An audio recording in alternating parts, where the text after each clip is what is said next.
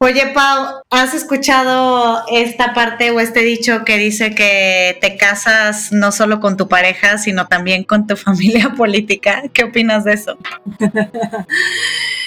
Creo que como todos los mitos, tiene algo de verdad y algo de mitos. Al final, eh, la familia política es un tema muy, muy delicado y me encanta, me encanta que vamos a hablar de esto hoy.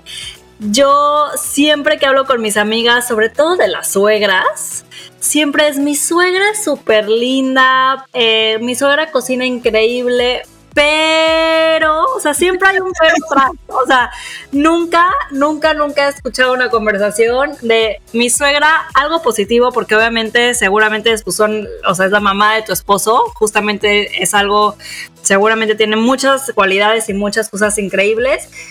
Pero siempre está ese pero. ¿Por qué siempre está ese pero, no? O sea, y más yo creo que entre, o sea, suegra y nuera, o sea, mujer, mujer, lo que hablamos siempre, este tema de entre mujeres eh, se vuelve más tensa la cosa, si queremos decirlo así. Entonces. Debería de ser más fácil, no manches. ¿no? Sí, sí, sí, sí. Pero ese pero me encanta las conversaciones con mis amigas porque siempre me entero de muchas cosas que, que, pues sí, todas tenemos un pero con las suegras. Tú, Nat. No, pues es que digo, ya lo hablaremos en el episodio, pero en mi caso yo he escuchado tanto de temas como de suegras muy rudas la neta como de no eras también, güey. O sea, yo sí tengo muchas amigas que yo digo, madre santa, güey, no me gustaría ser su suegra, pero ni en pinche sueño. o sea, como que siento que a veces es de las dos partes. La neta, cuando escucho este tipo de relaciones, la mayoría de las veces como que es de que la suegra tiene un carácter eh, fuerte o difícil y la nuera también, ¿no? La nuera. Sí, sí es nuera, ¿no? Porque el nombre es yerno. Sí, la nuera. Este, entonces, pues ya lo hablaremos. Yo la verdad he tenido suegras de carácter súper fuerte, pero siempre me han querido mucho. Igual ahí hay dos, tres cosas que les, que les compartiré. Este, pero también tengo un ejemplo increíble donde la mamá de mi papá, o sea, la suegra de mi mamá, vivió hasta con nosotros y mi mamá decía hasta el día que se murió que su mamá era mi abuela, o sea, su suegra. Entonces también tengo como ejemplos súper randoms de relaciones de suegra y nuera súper entrañables, ¿no? Entonces, pues mira, y al final, aparte de la suegra, hay más contexto de tu familia política, ¿no? Que te puede beneficiar o te puede perjudicar en tu relación, ¿no? Exacto, entonces yo creo que en este episodio todas van a estar con la oreja bien parada, porque vamos a hablar no solamente de, esta parte de las suegras y el famoso pero y las diferentes personalidades que podemos tener con las suegras, sino de comunicación asertiva, cómo abordar ciertas situaciones, ciertos temas, ciertas pláticas. Entonces, no se vayan, nos vemos en un ratito poner el mito sobre la mesa y descubrir las distintas caras de la moneda hasta llegar al hecho. Es un espacio donde dejamos en la puerta los juicios y hablamos abiertamente de temas tabú con los que crecimos social y culturalmente, como el sexo, la vida en pareja, finanzas, maternidad, carrera laboral, salud y bienestar. Nos acompañarán diferentes invitados, tanto especialistas como gente que a partir de su experiencia nos revelan una parte de su verdad. Somos Natalia Ferriz y Paola Reiner. Este espacio es para ti, para nosotras, para todas las que quieran caminar juntas del mito al hecho. Hola a todas a un episodio más de nuestra segunda temporada de Del mito al hecho. Y pues hoy vamos a tocar un tema buenazo que la verdad eh, lo estamos teniendo porque muchas de ustedes nos escribieron a decirnos por qué no hablamos de este tema tan que a todas nos ha afectado en algún momento de nuestras vidas o que hemos pasado algún tema por esto. Entonces, este episodio se va a poner buenísimo, me emociona muchísimo que vamos a tener como invitada a Alejandro Tegui, que ella pues es la persona correcta para hablar sobre esta parte de cómo nos comunicamos de manera asertiva. Ella es consultora y comunicadora en simiología de la vida cotidiana. Es terapeuta individual y de pareja, de familia también, y ha trabajado en grupos de desarrollo de conciencia. Lleva más de 18 años en el camino del desarrollo personal y laboral. Entonces, yo creo que con esta picudaza vamos a poder divertirnos mucho en el episodio de hoy y también pues conocer un poquito de cómo es eso de tratar a la familia política y cómo pues todas tenemos este, y lo decía al principio del episodio, este mi suegra es increíble, mi suegra me trata súper bien, me llevo muy bien con ella, pero siempre hay este pero detrás de, ¿no? Entonces, bienvenida Ale a este episodio de Del mito al hecho. Muchísimas gracias, Paola. Muchísimas gracias, Natalia. Estoy fascinada de tocar este tema con ustedes porque sí, realmente es un tema muy recurrente en, en mi dinámica con, con terapia con parejas y pues bueno, creo que es algo que podemos sacar de una manera muy natural y, mejorar los vínculos de relación, que es importantísimo porque es tu familia, es la familia de tu marido y tenemos que generar mucha armonía y creo que es algo bien, bien, bien importante. Sí, completamente, Ale. Pues en realidad... Me gustaría empezar preguntándote o saber qué, qué opinan los que estamos aquí. Eh, yo en realidad he tenido en general mucha suerte con, mis familias políticas, pero siempre he tenido una figura de, suegras muy fuerte, o sea, de matriarcados y demás, ¿no? Este, de repente, honestamente, siento que esas figuras tan fuertes, sobre todo en relaciones pasadas, a lo mejor otras amigas no hubieran podido lidiar, ¿no? Con, con ese tipo de suegras que yo tuve, ¿no? Y yo, pues, se me resbalan más las cosas, más bien me uní muchísimo a ellas, me quisieron muchísimo y padrísimo, porque también así como hay suegras, también me ha tocado ver que hay nueras muy difíciles, ¿no? Que todo es un pedo. Entonces, platicando con Pau, yo decía, culturalmente, ¿por qué hay más un tema en las familias políticas de, choques entre suegras y nueras, con cuñas y cuñadas, ¿no? Como que rara vez escuchamos de me llevo mal con mi suegro, como que generalmente, y lo platicamos Pau y yo, de que, güey, sí, el suegro, ¿no? O sea, o los pasados o lo que sea.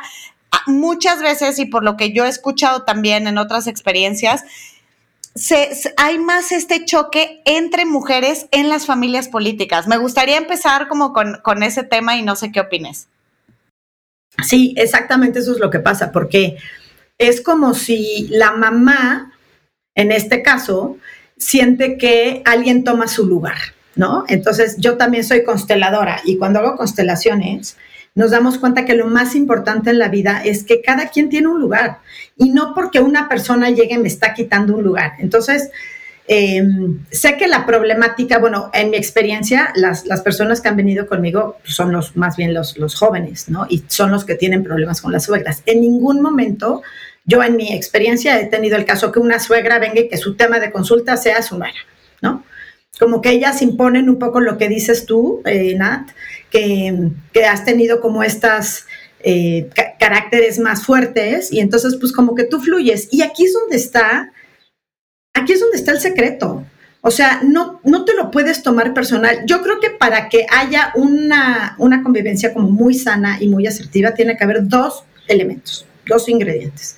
El respeto, número uno, que tiene que darse en todos los vínculos y en todas las parejas y en todas las relaciones.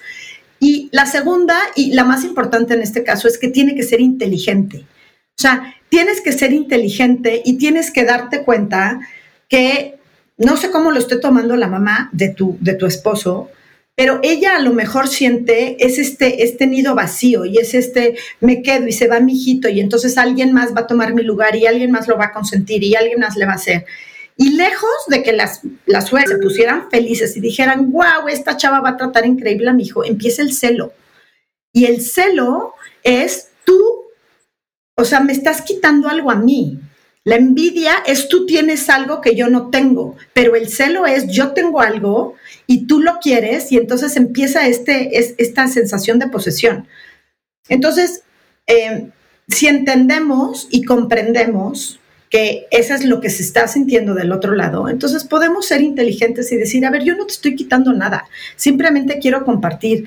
Eh, me parece que tiene que haber este, este respeto y este entendimiento para que sea una relación muy inteligente. Y no ponerte a competir, ¿no? Que también, o sea, a lo mejor por temas mucho más biológicos, como lo estás explicando, desde el lado de la madre lo puede algunas madres sentir así, pero tú del otro lado también tienes que tener esa inteligencia emocional, ¿no? Exactamente. No de permitir todo, ¿eh? Ojo, ahorita vamos a ir paso a paso, pero, pero vamos de lo general a lo particular, ¿no, Pa?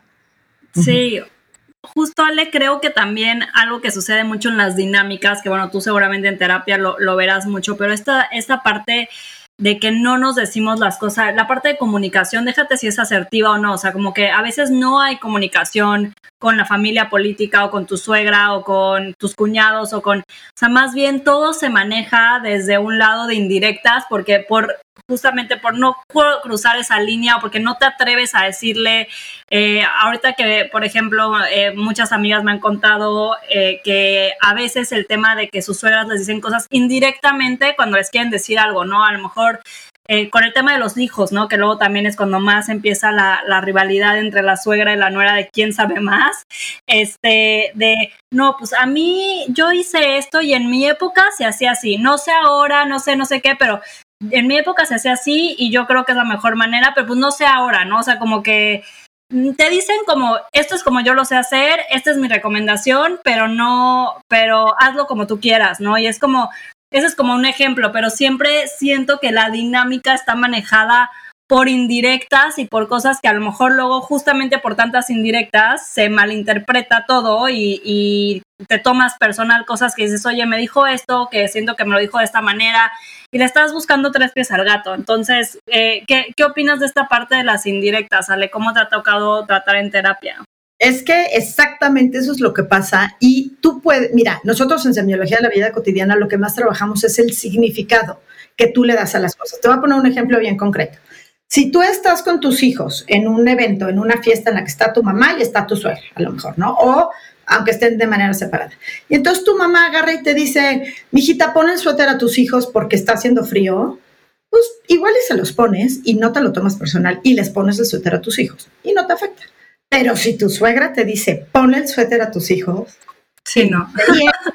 pinche vieja que se cree que yo no sé, que yo no sé cuidar a mis hijos, y entonces sí, ah, y me está ninguneando, porque entonces, claro, me está haciendo quedar mal enfrente de mi marido, porque entonces va a decir que yo no soy una buena madre, y entonces son tus son tus monstruos, pero son tus monstruos. Lo que yo aquí les quiero como dejar bien claro es que podemos de verdad movernos del lugar y comprender que no siempre nos están atacando. Justamente ahorita estoy dando eh, en línea un curso de milagros y, estamos empezando. Y entonces eh, una de las frases del principio, que es un libro maravilloso, eh, te dice de tus pensamientos de ataque. Y entonces te das cuenta y entonces es un, es, es, es un modelo que te empieza a, a, llevar de la mano para que empieces a mirar todo en la vida y decir, es que lo que yo estoy viendo, lo estoy viendo desde mi mente de ataque. Entonces, si en mi mente yo me estoy sintiendo atacada por mi suegra, obviamente voy a decir, pinche vieja, ella cree que yo no sé bañar al bebé y que yo no sé si, si, Y si te lo dice tu mamá, te va a caer perfecto.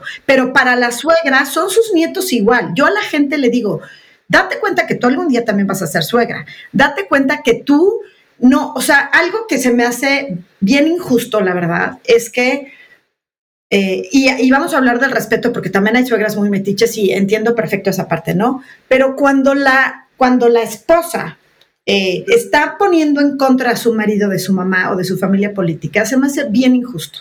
A mí, porque pues, a ti no te gustaría que a ti te pusieran en contra de tu familia. Y justo como dices, Natalia, nunca hay este vínculo de, con, generalmente es, amo a mi suegro, es lo máximo, es no sé qué, ¿no? Y entonces también puede ser posible que la esposa o la suegra diga, ah, ahora sí, a esta mujer la trata así, la no sé qué, porque pues, los suegros generalmente son bien tipazos con las nueras.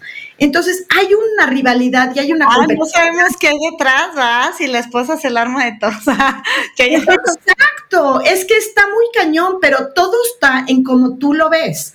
Y si tú puedes comprender y si tú dejas de mirar el ataque en lo que te dice a tu suegra, con este ejemplo que les doy del suéter del niño, pues ya, ella a lo mejor es feta y ella a lo mejor sí siente frío y tiene un carácter un poquito más impositivo y te trata de decir las cosas, pero no necesariamente te está haciendo sentir a ti una inepta o te está queriendo decir indirectamente. Lo que pasa es que tú lo interpretas así. Y les voy a decir otra cosa. Si la suegra sí lo está diciendo así, es tema de la suegra. O sea, en los vínculos de relación, ya sea suegra, nuera, que es desde el mito, es la más complicada que existe. Este, este es, algo que nos puede ayudar en todas las relaciones que tenemos. Si yo no tengo pensamientos de ataque, entonces yo no yo no voy a pensar, yo tengo un ejemplo que doy en mi curso de milagros de una, de una persona que llegó conmigo y me decía, es que yo inhibo a todos los hombres porque yo soy una abogada súper picuda y entonces todos los hombres me dan la vuelta y entonces era como su manera de defenderse ante el mundo de que nadie la pelaba, ¿no? Entonces un día llega a terapia y me dice, Ale, te voy a contar lo que me acaba de pasar para que veas cómo se inhibo a los hombres. Entonces me dice, estoy en el elevador, se abre la puerta del elevador y está un señor afuera este cuate que según ella le estaba tirando la onda, se quedó así parado y no entró al elevador. Me dice, ya ves, ya ves cómo inhibo a los hombres, porque en su pensamiento ella está pensando que ella genera esto en los hombres. Y yo le digo, ¿qué tal si este cuate se quería echar un pedo y si se metía contigo al elevador, pues ibas a ver que tú ibas a saber que fue el que se lo echó, ¿me explico? O sea, tenemos pensamientos catastróficos con las situaciones que están pasando afuera. Porque todo lo, lo volvemos hacia nosotros de que es personal.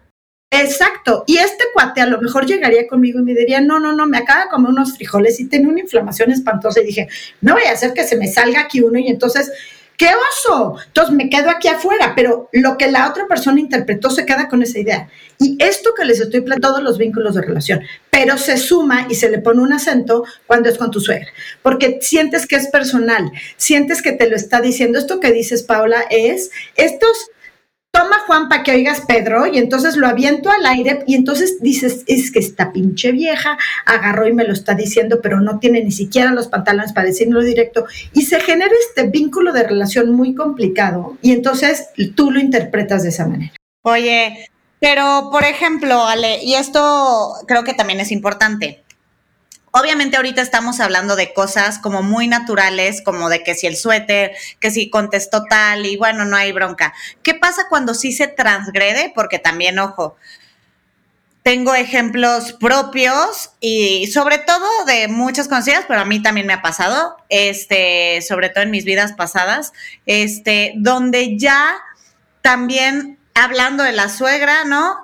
Este, o la concuña, o bla, bla, ya transgreden un límite, ¿cómo realmente poder poner límites como desde un lugar un poco más empático, político, incluso amoroso para no dañar la relación? Porque yo creo que es difícil, o sea, hay mucha gente, yo creo que a veces que, que, confunde o que llegamos a confundir el poner un límite con ser groseros, ¿no? Porque voy a ser bien tajante, ¿no? Pero al final es tu familia política, ¿no? Y también por el otro lado pasa yo ya me dirás si, si estoy en lo correcto o no, que pasa mucho como esta parte en la que, bueno, pues tu güey es el que debería de poner los límites para que no, este, tú te metas en ese rollo. Y luego a mí me pasó en, en una relación pasada que honestamente eh, mi, mi, entonces pareja, pues estaba castrado por la mamá. Lo que dijera la mamá era lo que era y literalmente castrado, ¿no?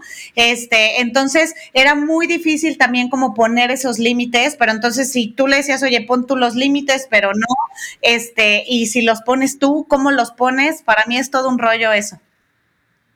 El tema de los límites, yo creo que es el tema más central en, las personas. El límite tenemos que comprender que el límite no se lo pones a la otra persona. Te voy a poner un ejemplo. Si tú, em, si tú estás con una pareja y tu pareja es muy, em, muy agresivo contigo, ¿no? Y entonces em, tú sales a la calle y entonces ponchas las llantas del coche y este, llega la ataca y le es que eres una pendeja, ¿cómo es posible que este, hayas ponchado las llantas del coche, no sé qué? Y entonces, tú, si tú le dices, a mí te callas y a mí no me hablas así porque le estás poniendo un límite, él te puede contestar y te puede decir, pues claro que te hablo así, porque eres una pendeja, porque ponchaste las cuatro llantas del coche. O sea, ¿qué crees que los baches los hicieron para que tú los estrenes o qué? O sea, porque tú le estás diciendo lo que él debe de hacer, ¿ok? Entonces, cuando ponemos un límite anteponiendo lo que la otra persona debe de hacer o no, el otro se siente agredido y te contesta y te dice, pues claro que sí, te, te, te, te grito, porque yo tengo que pagar las cuatro llantas, me ha costado un dinero. Entonces, se ponen en una guerra de poderes. En el momento en que tú pones un límite asertivo, es, tú grita y tú haz lo que tú quieras, pero yo no me quedo aquí para escuchar esto. O sea, el límite, si lográramos los seres humanos poner un límite de nosotros, es, esta conferencia que di en, la eh, conferencia Where Woman, es habla tu verdad sin culpa. O sea, esto a mí no me funciona, pero a ti no te puedo cambiar. Si nosotros comprendemos que solo nos podemos cambiar a nosotros, que solo podemos modificar nuestras actitudes, que solo podemos nosotros cambiar el pensamiento de lo que está pasando afuera y no podemos cambiar a la otra persona, en ese momento podemos empezar a hablar nuestra verdad y a poner límites asertivos, porque es... Pero ¿cómo es un límite asertivo? O sea, de que si te dicen algo y te sientes agredida, de que a lo mejor a una amiga le pasó y hace no mucho y yo como que pensé y dije, qué inteligente. Algo le dijo la suegra, pero ya en una, o sea, ya muy, o sea, y miren que yo soy imparcial. Sí dije, ah, no, se pasó de super lanza. No voy a decir el ejemplo tal cual para no quemar a nadie, pero ella literalmente terminó de comer los 10 minutos y dijo, oigan, ya me tengo que ir, tengo un compromiso, hasta luego. Güey, creo que la suegra se quedó fría fría, fría, fría, o sea, ella fue muy decente, este, y creo que difícilmente se va a volver a repetir esa escena, ¿no? Porque ella se dio su lugar y entonces no sé cuál sea el caso y estoy segura que, digo, no lo vas a poder compartir porque seguramente, eh, ¿no? Este, no podemos hablar de Escuchan el podcast. Sí, no, pero ¿sabes qué? O sea, si tú dices, mira, hay, hay, hay, una metodología del doctor, eh, no es el doctor, es de, Marshall Rosenberg, que es, habla tu, es este, non-violent communication. Entonces, él te explica cómo cuando anteponemos las necesidades de los demás, como diciendo, es mi suegra, le tengo que guardar un respeto, entonces a mí se me está entripando el hígado. Y eso tampoco es funcional, porque o sea, cada quien tiene que estar en su lugar y cada quien tiene que respetar y nos tenemos que dar a respetar. Entonces, una manera muy adecuada, que creo que tu amiga es lo que hizo, es, a ver, aquí lo que están haciendo a mí no me funciona, yo me tengo que ir a mi casa y entonces agarro mis chivas y me voy. O sea, estoy poniendo un límite de decir, hay una autoridad, no te puedo callar, no te puedo decir que lo que estás diciendo eh, me está afectando a lo mejor, pero entonces yo sí agarro y no me quedo en un lugar tóxico cuando hay una toxicidad, o sea, hay gente muy tóxica y pueden haber suegras muy tóxicas y pueden haber situaciones muy, muy tóxicas. Entonces yo elijo no quedarme. Pero entonces eh, tampoco podemos obligar a que la pareja haga esto. Lo que sí puedes hacer es decir, sabes que yo no voy a ir a casa de tu mamá porque no me siento cómoda con cómo me trata. Eso es un límite muy asertivo. Y entonces es decir, y entonces haces unas negociaciones. Bueno, es tu familia y en Navidades, en la fiesta de los niños, en la primera comunión, en ciertas cosas, pues obviamente vamos a convivir y voy a ser muy inteligente. Pero no voy a convivir todos los domingos porque no me gusta a mí y no me siento cómoda como a mí me tratan en tu familia. Pero yo respeto y no los voy a cambiar. Lo que tenemos que comprender es que nunca podemos cambiar al otro. Sí, y como tomar un poco control nosotras de la situación y de lo que está en nuestro control, que es nosotras mismas nada más. Creo que como dice Nat, eh, y yo lo hago también, eh, a veces le pasamos como la bolita al esposo, porque pues es más fácil que el esposo, lo que tú decías, un, un comentario que me haga mi mamá, pues lo voy a tomar como mi mamá, aunque hasta sea un semi regaño, ya sabes, de que no hagas eso, que no sé qué, pues es de mi mamá, o sea, como que no veo, o sea, no veo una influencia. Sí, exacto. Y, y, y si, si, es de mi suegra es diferente. Entonces, lo mismo yo pensaba que era así. O sea, si, si Andrés, mi esposo, le dice a su mamá, o sea, por ejemplo, eh, ahorita que vinieron de visita, que, que, yo acabo de tener una, una niña de, eh, que ahora tiene cuatro meses, este, estuvieron aquí mi, mi suegra y pues cualquier cosa que, que, a lo mejor yo le debería decir más de frente, le digo a Andrés, ay, oye, ¿por qué no le dices a tu mamá eso? Ya Andrés es el que le dice, ya sabes, porque siento que es más fácil la comunicación mamá e hijo a que si la nuera me está diciendo, este, qué hacer o cómo hacerlo o qué, ya sabes, o sea, como que digo, pues para mí sí, sí, ha funcionado bien, pero pues a lo mejor no, no es lo correcto a largo plazo, porque pues le estoy pasando como la responsabilidad a él de hablar con su mamá algo que a lo mejor a mí no me parece o a mí, ya sabes. La verdad es que es complicado. Yo, yo tengo una familiares míos que viven fuera de México, en los que eh, cuando estaba la pareja, eh, adoraban a la, a la, nuera, este, era encantadora, se llevaban súper bien, pero el momento que tuvieron un hijo, la, la, la, nuera, o sea, la hija de mi, de mi prima, empezó a tener como este apego con el bebé y no sé qué, y entonces le daba pecho y no quería que nadie se acercara, y empezó a tener unos temas ahí eh, pues que ella tenía que procesar, ¿no? Pero lo que a mí me platicaba la, familia era, es que estamos perdiendo a mi hijo, estamos perdiendo al, al, nieto, estamos perdiendo, o sea, se daba cuenta que los otros hijos, pues sí tenían un convivio increíble y ella no. Y entonces se metían, o sea, metían un poco como tú, Andrés, y entonces mi primo tuvo que eh, romper la relación con su familia por darle lugar a su esposa. Y yo siento que eso no es sano para nadie, porque a la larga te la vas a cobrar. Eso es un poco, o sea, ahorita estás feliz, ahorita tus hijos están chiquitos, ahorita sientes el apoyo. Pero yo creo que nadie tenemos el derecho de quitar, y, y la verdad es que cada quien tiene un lugar. Yo soy muy de, si tu intención es buena, Paula, o sea, pues qué padre, qué padre que tengas este vínculo con tu marido y que se lo puedas ir a tu, a tu suegra y que se lo tome bien. Pero también siento que pues es parte de la familia y va a ser la abuela de tus hijos. Y si tú tienes una intención buena y pides las cosas desde una intención buena, porque en tu pensamiento no hay estos pensamientos de ataque, no siempre es fácil. Y no, no estoy diciendo que sea fácil, pero es, yo me siento así, a mí me pasa esto, es o sea, pudiéramos tener una, comunicación muchísimo más abierta y no estar haciendo que entonces nuestros maridos se pelen con su familia porque yo no tolero lo que me dice la suegra. O sea, se me hace que a la larga es algo que puede funcionar momentáneamente, pero siento que a la larga te la puede cobrar tu marido y te la puede cobrar diciendo es que yo me he alejado de mi mamá, yo me he alejado de mis hermanos, porque lo he visto, o sea, la gente se aleja o se sienten ellos incómodos en que es que yo sí quiero ir al evento, pero es que ya sé que tú vas a poner tu jeta, porque ya sé que a ti te choca, porque ya. No sé, no sé, se me hace como muy complicado y por eso les digo que tiene que haber respeto e inteligencia. Y entonces es, eh, ¿de qué manera asertiva Sí, Ale, que bueno, o sea, esto ya es un caso más extremo, o sea, ojo que, o sea, por si me escucha mi suegra, ah, ah, de que mi suegra me cae perfecto, y no era así como un tema de que Andrés pusiera en contra a su mamá, sino que más bien, por ejemplo, el, caso específico es mi suegra fuma muchísimo y Martina pues recién, o sea, bueno, tiene cuatro meses, yo no quería que Lolo, que se echara el cigarro, subiera y cargara a Martina, ya sabes, y al final, pues fue algo que habló Andrés también me dijo, no, para mí también es importante. Entonces fue algo que hablamos de que, oye, ya échate tu cigarrito al final del día o así, o sea, sabes, como que no luego, luego que cargues a Martina.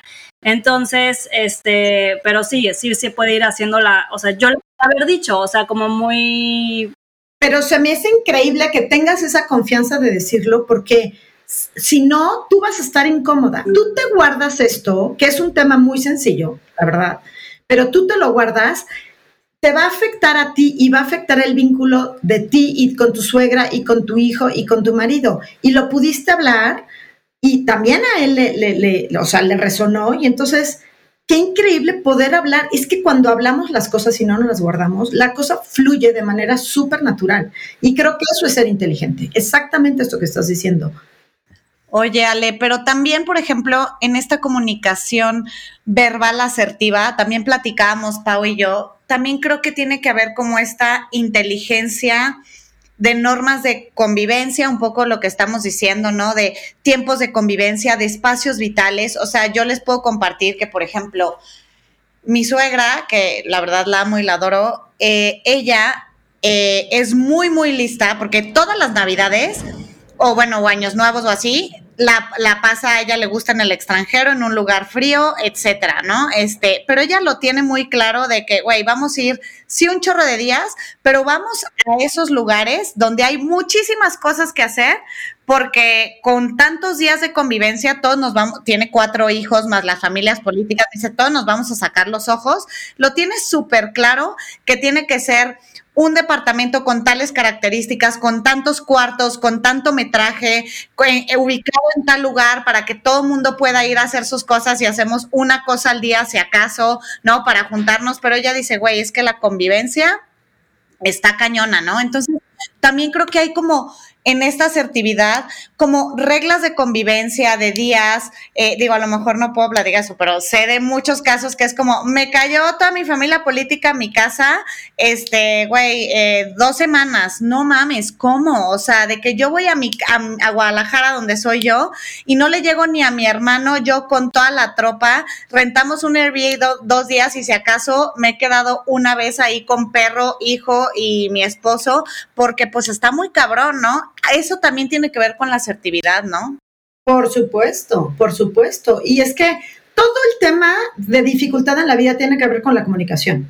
Y entonces es, pensamos que es obvio y pensamos que la otra persona va a pensar y no, las cosas no son obvias porque tú tienes una manera de ver la vida y hay gente que se siente invadida y hay gente que le abre las puertas y dice, ay, venga y te duermes en el sillón y entonces te saco el sleeping bag y entonces el perro se duerme en mi almohada porque amo a tu... O sea, hay gente que es así, pero hay gente que no. Y no es personal contra ti. Lo que tenemos que entender es que, o sea, esta frase del respeto al derecho ajeno es la paz. Realmente lo importante es respetar la individualidad de cada persona y de cada situación. Entonces, si a ti te afecta que venga tu familia política, háblalo y dilo. Y ahí sí ahí tenemos que ser muy inteligentes y hay cosas que sí le podemos decir a nuestro, a nuestro esposo y decir, oye, no seas gacho, la verdad es que me voy a sentir incómoda, me voy a sentir eh, invadida, me voy a sentir, me voy a estresar, no voy a estar dando lo mejor de mí, no seas mala, dile a tus hermanos que renten un Airbnb y entonces vamos a convivir en ciertos momentos. O sea,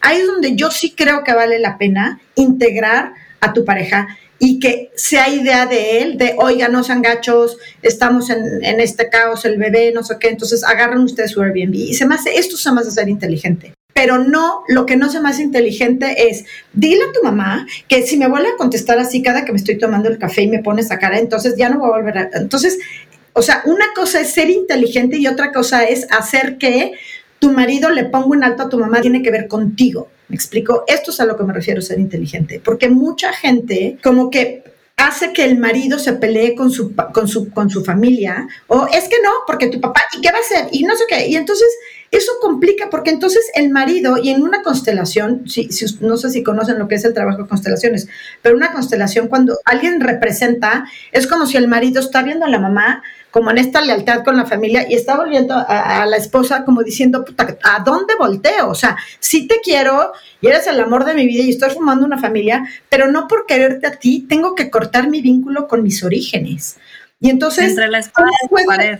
Exacto. ¿Cómo, ¿Cómo puedo estar yo en un lugar parado y dándote tu lugar y respetando mi lugar de origen? O sea, lo que no se vale es que obliguemos a la persona a que se mueva de lugar y a que odie al otro por quererme a mí. No, mi cora entonces puedo convivir. Y entonces cuando hay esta empatía y esta armonía, se genera un equilibrio y entonces las familias funcionan mejor. Y por eso me parece importantísimo esto que están diciendo sus ejemplos de ser inteligente. Y es, oye, yo me sentí ofendida con lo que dijeron, yo me sentí ofendida, yo me voy. Yo no voy a cambiar a la suegra, esto que te digo de, los, de las llantas. Yo no te voy a obligar a que tú seas diferente. Yo respeto que tú eres así. No le pongo un adjetivo calificativo, pero eso que tú haces a mí no me funciona. Entonces yo me voy. Y entonces también tu marido te tiene que respetar. Oye, yo me siento incómoda cuando tu mamá empieza a hablar este, diciendo Juanpa que oiga Pedro, entonces yo me siento incómoda y yo me voy, pero no hago drama, no le digo, dile a tu mamá que no me vuelva a hacer sentir así, porque pues la mamá ni siquiera lo va a aceptar y va a decir, ¿y tú quién dices que yo lo dije por ella? Entonces, no podemos obligar a las personas a que reaccionen de una de otra manera, pienso yo, y tener tu lugar, darte tu, darte tu lugar, poner un límite y decir, a mí esto que hacen en tu casa no me funciona, esto que la gente llegue, ustedes están acostumbrados como la familia burrón eh, y que empiecen a, decir cosas, a mí no me funciona. Entonces, yo pido este espacio, yo pido que se vaya en un Airbnb y se acabó. Buenísimo. Oye, Ale, hacemos siempre una dinámica en Del mito al hecho, que de hecho por eso se llama así el programa, donde justo te platicaba que hablamos de un par de mitos. Eh, Nati y yo, yo te voy a decir uno y Nati te va a decir otro, este, y ahí eh, podemos lo que tú quieras, o sea, si el mito te resuena o a lo mejor quedes un poquito este, qué significa para ti este mito, si tiene algo de verdad, es totalmente falso, ¿no? Entonces, em, lo, que, lo que a ti te salga a decir es totalmente válido, tan corto, tan largo como tú quieras. Entonces, este, el mito número uno es compito con mi suegra. Es, para mí es un mito, porque es desde donde tú te ves. Y a mí me fascina que los hombres sean buenos hijos. Ese es mi punto de vista. Si es un buen hijo y considera a su mamá y respeta a su mamá, siempre te va a respetar a ti, siempre te va a considerar a ti y siempre te va a dar un lugar a ti como mujer con tus hijos. Entonces, la verdad es que no compito, tengo un lugar yo y respeto que tenga un lugar con su mamá, porque siento que ese es el respeto de, la individualidad de la persona y que tengo que respetar como él tiene que ser sano y tiene que ser, ah, o sea, tiene que ser eh, no tóxico, ¿no? Cuando hay estos apegos y que no acordó el cordón umbilical y entonces que todo es mi mamita, eso, eso me parece tóxico, eso no me parece que hay un tema resuelto. Cuando hay un tema de apego, hay un tema que resolver, pero eso no quiere decir que yo compito justo te iba a decir, o sea, también está el, otro lado que, no lo tocamos, que, que, también es tóxico cuando las mamás le dan como este lugar intocable al hijo, ¿no? O sea, la verdad a mí no me ha pasado, este, eh, pero sí, o sea, he tenido amigas que me han contado historias de estas mamás y, y creo que aparte sobre todo pasa con mamás que han tenido puros hombres, eh, que estas mamás como que literal su hijo es como no hay nada que pueda hacer mal, no hay nada que el hijo se equivoque, no hay nada. Entonces también en la convivencia del día a día se vuelve un poco pesado porque pues ellas están, o sea, haciendo cualquier cosa y es como, no, el que tenía razón es eh, eh, mi hijo, el que hizo bien esto es mi hijo, o hasta tengo una amiga que me dice, o sea, te juro que a veces cuando hacemos viajes y así es como, a ver, estamos quedándonos en un Airbnb o lo que sea y es como, ¿qué vamos a desayunar? No, hasta que se levante fulanito y nos diga qué se le antoja, no voy a hacer desayunar. Ya sabes, como el mundo no empieza, el mundo no corre si, si, si, si el hijo no está o el hijo, eh, es este perfeccionismo del hijo, ¿no? Que también, pues como dices, es, es tóxico y es bien difícil para, o sea, para ellas manejarlo, porque pues ni modo que le digas, no, tu hijo no, o, tú, es como un poquito en contra de, y se vuelve, pues tienes que ser muy inteligente emocionalmente de cómo lo manejas para, para no ofenderlo, porque pues obviamente el, hijo también está en los, en los cielos máximos y feliz apapachado por la mamá. ¿Sabes qué? El consentimiento, el exceso de consentimiento genera monstruos. O sea, perdón que se los diga, pero es que las mamás tenemos que entender y, desde esta cultura del machismo que vivimos en México, que gracias a Dios ya se está quitando en estas nuevas generaciones, a partir de, de, de ya varias generaciones, gracias a Dios, eh, este exceso de consentimiento y no, mijito, tú no te muevas y tú no hagas. Y, y he tenido casos de, personas que me dicen, Ale, no manches, mi mamá me hizo sentir que era lo máximo del mundo. Mi mamá me decía que la mujer que se encontrara conmigo iba a ser la más afortunada. Y entonces, ya sabes, este exceso de la mamá que hace inflar al hijo el ego a todo lo que da y de repente me dice, y no es cierto. Y esta vieja me rechazó y en este lugar no me tomaron en cuenta y en este lugar. Y entonces se genera un sufrimiento porque yo creo que soy lo máximo en el mundo, porque mi mamita me lo dijo. Y yo de chiquito integré esto como soy the one and only. Y entonces, puta, tenemos un ego inflado y entonces nosotras como esposas tenemos que, ¿no? Ponerlos down to earth y decir, no, no, no, compadre, aquí todos cooperamos. Y, y aquí yo, yo viví unos años en Estados Unidos y era muy chistoso porque yo como mamá, yo tengo cuatro hijos, y yo como mamá de mis cuatro hijos, pues yo siempre estaba con mis hijos, ¿no? Yo tenía el papel de yo con los, y entonces mi marido era el, el, pues el que salía a trabajar, ¿no? Y entonces salía como al cul-de-sac de donde vivíamos y hay veces me tocaba con las mamás de los hijos y hay veces me tocaba convivir con los papás de los hijos. O sea, ellos lo tenían como muy identificado de que, pues hay veces la mamá se va a trabajar, yo me quedo con los hijos y yo le cambio el pañal y yo lo baño y hay veces eh, me tocaba eh, el convivio con uno y con otro, indistinto, porque allá no se generan estos monstruos, porque allá todo el mundo tiene que colaborar y que cooperar igual. Entonces, si ese es el caso, Obviamente te tienes que dar cuenta desde antes que te casas y decir, a ver, si tú quieres que tu mamita vaya y te consente y te haga tu sopita y te sobe las patas, o sea, está increíble y qué padre que tengas ese convivio, pero eso no quiere decir que esto es funcional aquí conmigo, porque si no se genera esta toxicidad en la cual el hombre eh, es, es, como, no, tú atiéndeme o tú hazme uno, no sé qué, y tú dices, o sea, ¿y yo por qué? O sea, yo también trabajo, yo también estoy como loca. Y entonces se las empiezan a cobrar. Y, esa es la dificultad, que cuando no hablamos lo que para nosotros es importante, nos la cobramos con la pareja, porque siempre nos la cobramos, porque de alguna manera tiene que salir este sentimiento que se queda guardado y que no es sano para nosotros. Entonces lo saco y no lo saco asertivamente, entonces me la cobro y entonces se genera la disfuncionalidad. Ale, con este eh, mito vamos a terminar y yo creo que va a resumir mucho todo lo que estamos ya platicando durante el episodio, que es cuando te casas, te casas también con la familia política. ¿Mito o realidad? La verdad, yo sí digo que es una realidad, porque em, son los abuelos de tus hijos. O sea, nada más por eso. Y en el linaje, o sea, hablando un poquito de constelaciones, tus hijos llevan la sangre del lado materno y del lado paterno. Y eso es para atrás, o sea, es atrás de tu linaje y atrás del linaje del, papá. Entonces, em, si te casas con la familia, sí es, es un paquete en el cual tenemos que ser, reitero, muy inteligentes y muy respetuosos, desde el respeto hacia nosotros, que ese es primero el respeto a mí y entonces desde el respeto hablo mi verdad y entonces no impongo, no, no juzgo, no interpreto, no descalifico.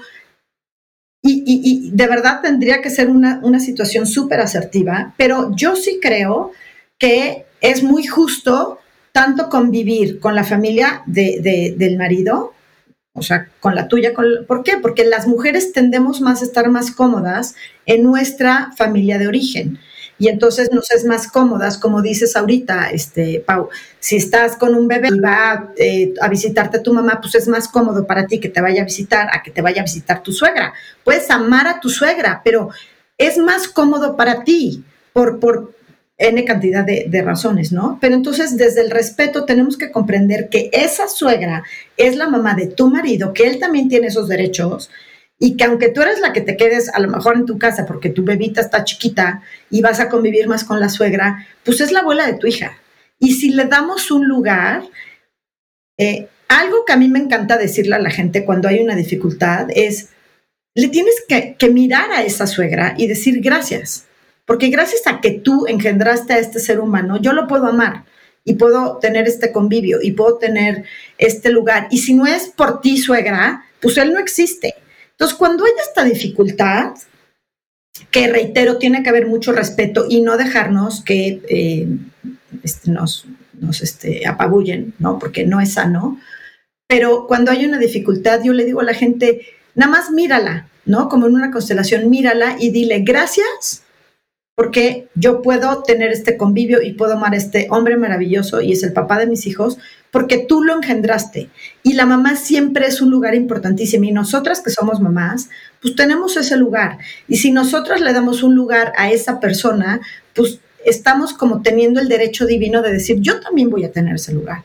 Y entonces yo creo que lo que das lo recibes. En, Milagros también hay una frase maravillosa que es, dar y recibir es lo mismo. Entonces, si damos amor, vamos a recibir amor. Si la otra persona tiene sus temas y tiene sus...